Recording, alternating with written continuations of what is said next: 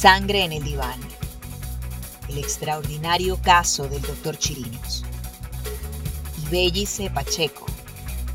Editorial Planeta. A Roxana la llevaron a esa consulta ambos padres. Su situación les angustiaba una barbaridad. Describieron su ansiedad, su depresión, su dificultad para dormir, las crisis de llanto y los gestos suicidas.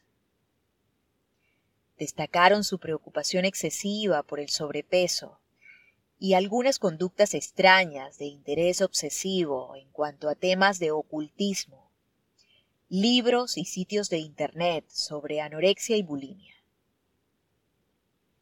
Obviamente el psiquiatra también evaluó los antecedentes patológicos de Ana Teresa, descritos como dos brotes psicóticos postpartum, con gestos suicidas en dos ocasiones.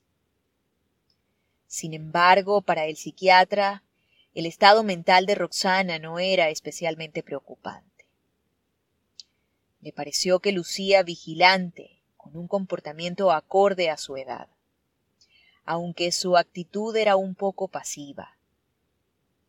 Roxana evidenció tener un nivel promedio de coeficiente intelectual, un discurso coherente y pertinente, aunque algo parco. En síntesis, cuando Pan Dávila conversó con el padre y la madre de Roxana, pudo explicarle sin alarma alguna que ella estaba sufriendo de un trastorno afectivo bipolar, con estados elevados de ánimo y rápidos descensos del mismo. También les refirió que podía estar afectada por una bulimia nerviosa. Roxana avanzó muy bien en Valle de la Pascua, luego de algo más de un mes de consultas y un efectivo tratamiento farmacológico. Lo que parecía un diagnóstico complicado fue menos traumático de lo esperado. Para el 18 de diciembre, el psiquiatra Pan Dávila consideró que Roxana estaba en condiciones estables y que se podía incorporar a su rutina. Con el consejo de que continuara el chequeo con algún colega de la capital.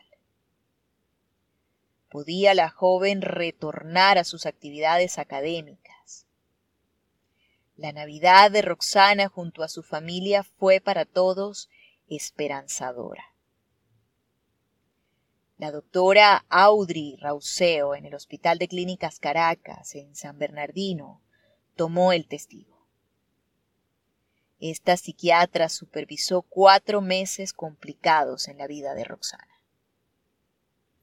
quien desde el mismo momento en que su mamá se la había llevado a Valle de la Pascua, había elaborado en su mente una posible relación con Edmundo Chirinos.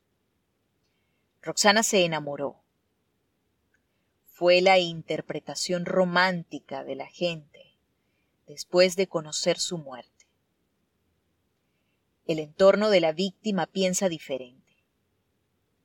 Ana Teresa y Mariana están convencidas de que quería vengarse, que se había sentido sucia, ultrajada.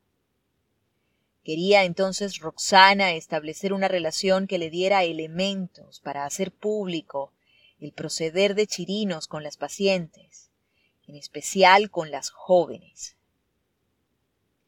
Fue por despecho por Mariano, especula una de sus amigas. Roxana escribió algo al respecto. Va a ser mi primera vez con una persona mayor, en un consultorio, una camilla, sin rosas, sin música romántica, sin una tensión sexual. No sé cómo debo actuar. La rabia, el odio no me dejan tomar una decisión correcta y puede que después me arrepienta de mis actos. ¿Cómo hago si solo digo que es para que Mariano no sea el que más daño me haga, sino él? Cuando pienso me doy cuenta de que estoy pensando demasiado en el doctor Chirinos, que no es algo normal, pero tampoco es malo. sino que me gusta. Si esto lo sabe alguien, no me van a entender. Van a pensar que estoy loca o necesitada, cuando no es así, sino un pequeño capricho que según para mí es ayuda para olvidar a Mariano. Sangre en el diván. El extraordinario caso del doctor Chicos. Bellice Pacheco. Editorial Planeta.